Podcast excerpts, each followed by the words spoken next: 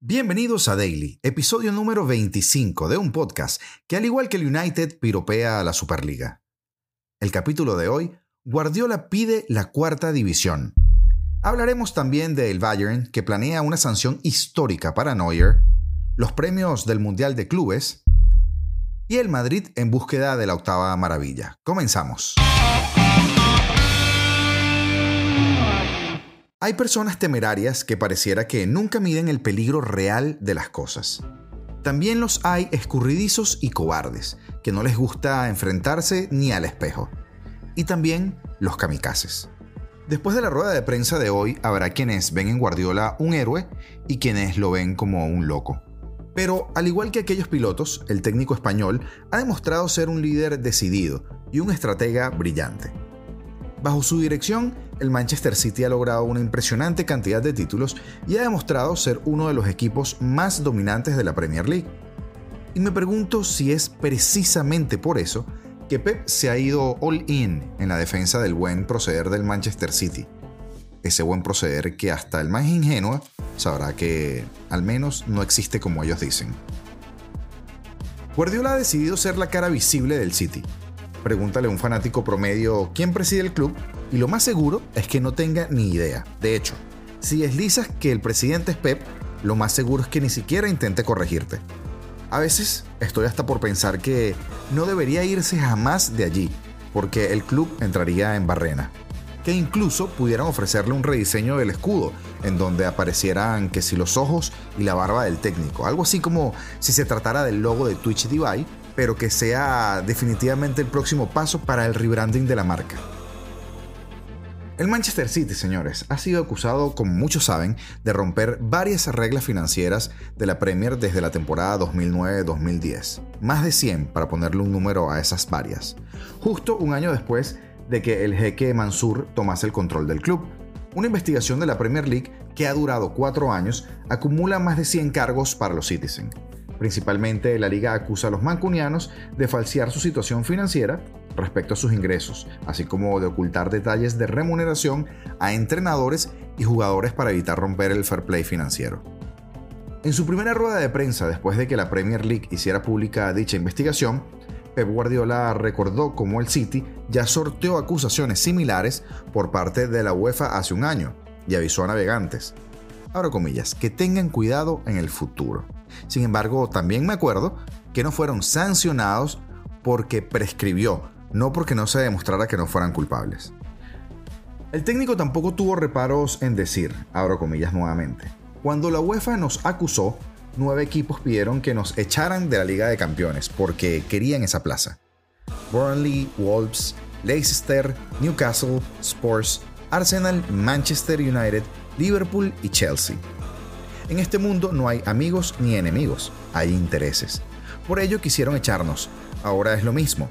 Se escriben los mismos artículos, se hacen las mismas acusaciones, los mismos castigos. Hay que bajarnos a cuarta, porque la tercera división no es suficiente. Ya hemos estado en esas categorías. No somos un equipo que haya ganado muchos títulos a lo largo de la historia. No será un problema. Volveremos. No éramos parte de la élite. Así es que les entiendo pero que dejen defendernos.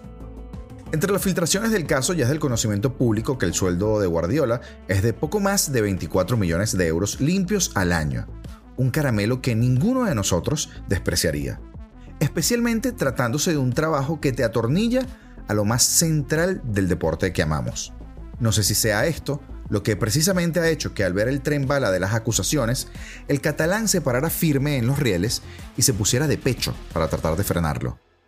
¿Cuánta legitimidad tendrían sus títulos si se demuestra que llevan más de una década beneficiándose del dopaje financiero más absoluto que se sospeche? Seguirían al Museo Lance Armstrong de copas inmerecidas. De cualquier manera, tocará demostrarlo, aunque todos sabemos lo que pasa si te pones en el medio de los rieles, salvo que seas Clark Kent.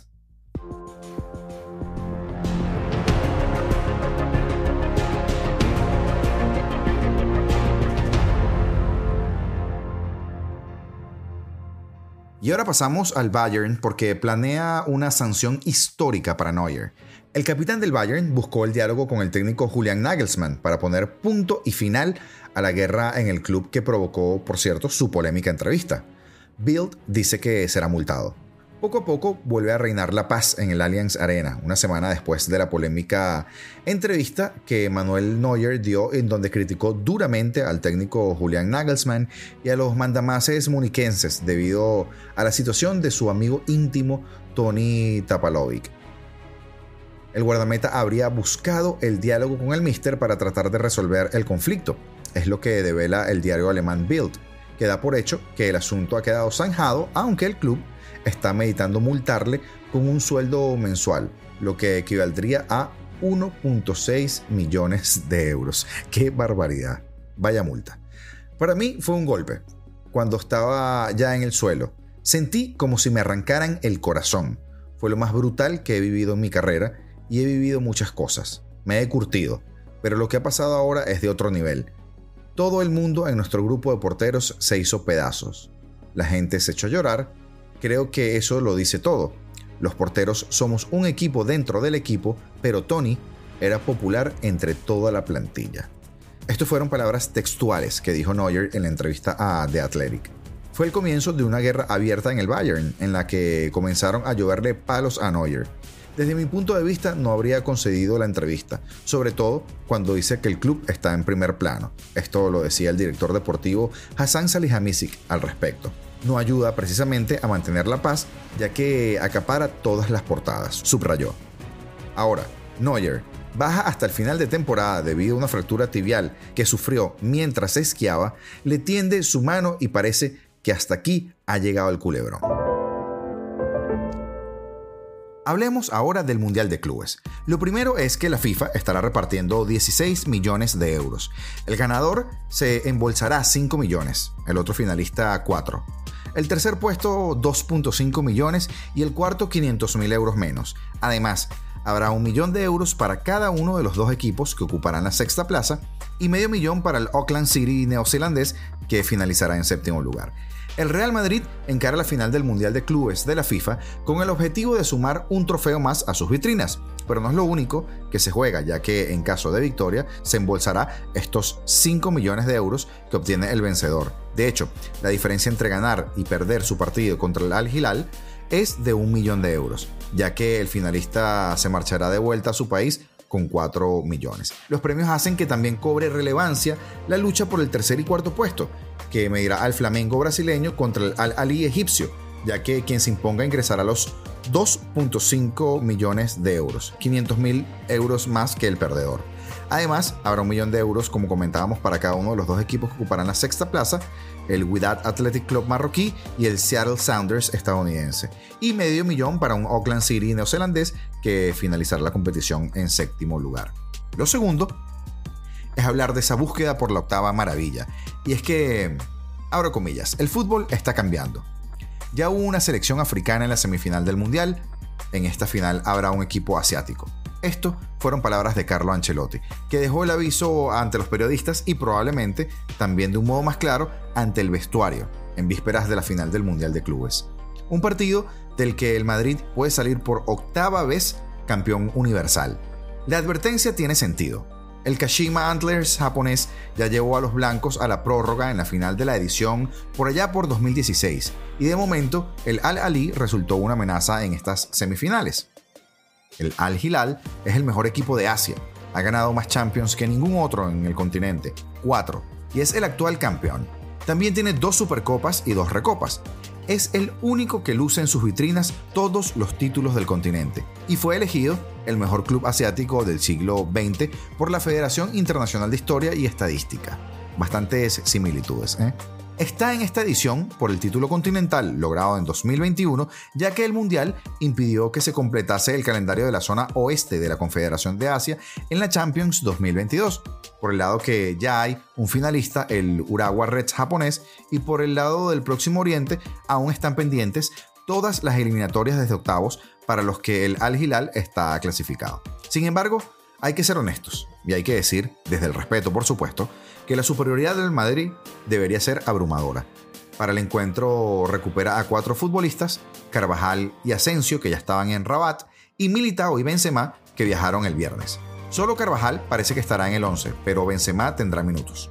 En la temporada más accidentada del francés, su racha más larga es de 7 partidos consecutivos, los que jugó tras el Mundial. Las lesiones le han estado restando continuidad. Así que Rodrigol tendrá una nueva oportunidad.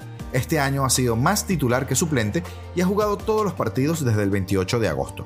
Es uno de los cuatro jugadores del Madrid con más de 30 encuentros en sus piernas. Suma 10 goles y 6 asistencias casi sin hacer ruido. Viéndole, da la impresión de que jugar al fútbol es fácil. Esto eran palabras de Tite. Será la punta de un Madrid muy similar a la de las semifinales, quizás con la entrada de Carvajal por Nacho, que hizo un viaje relámpago para asistir al nacimiento de su hija, y quizá con Ceballos por Modric o por Cross. Benzema quedará entonces para atender emergencias por si todo se complica y levantar la copa si es que procede en lo que es la tercera final en lo que va de temporada para el club blanco. Y te recordamos, como siempre, que estamos en todas las redes sociales, Instagram, YouTube, Facebook, TikTok, al igual que en todas las plataformas, o al menos las más importantes, de podcast como lo son Spotify, Apple Music, Amazon Music y Google Podcast. Como siempre agradecerte que estés allí, esperamos que este episodio haya sido de tu agrado y ya será hasta mañana.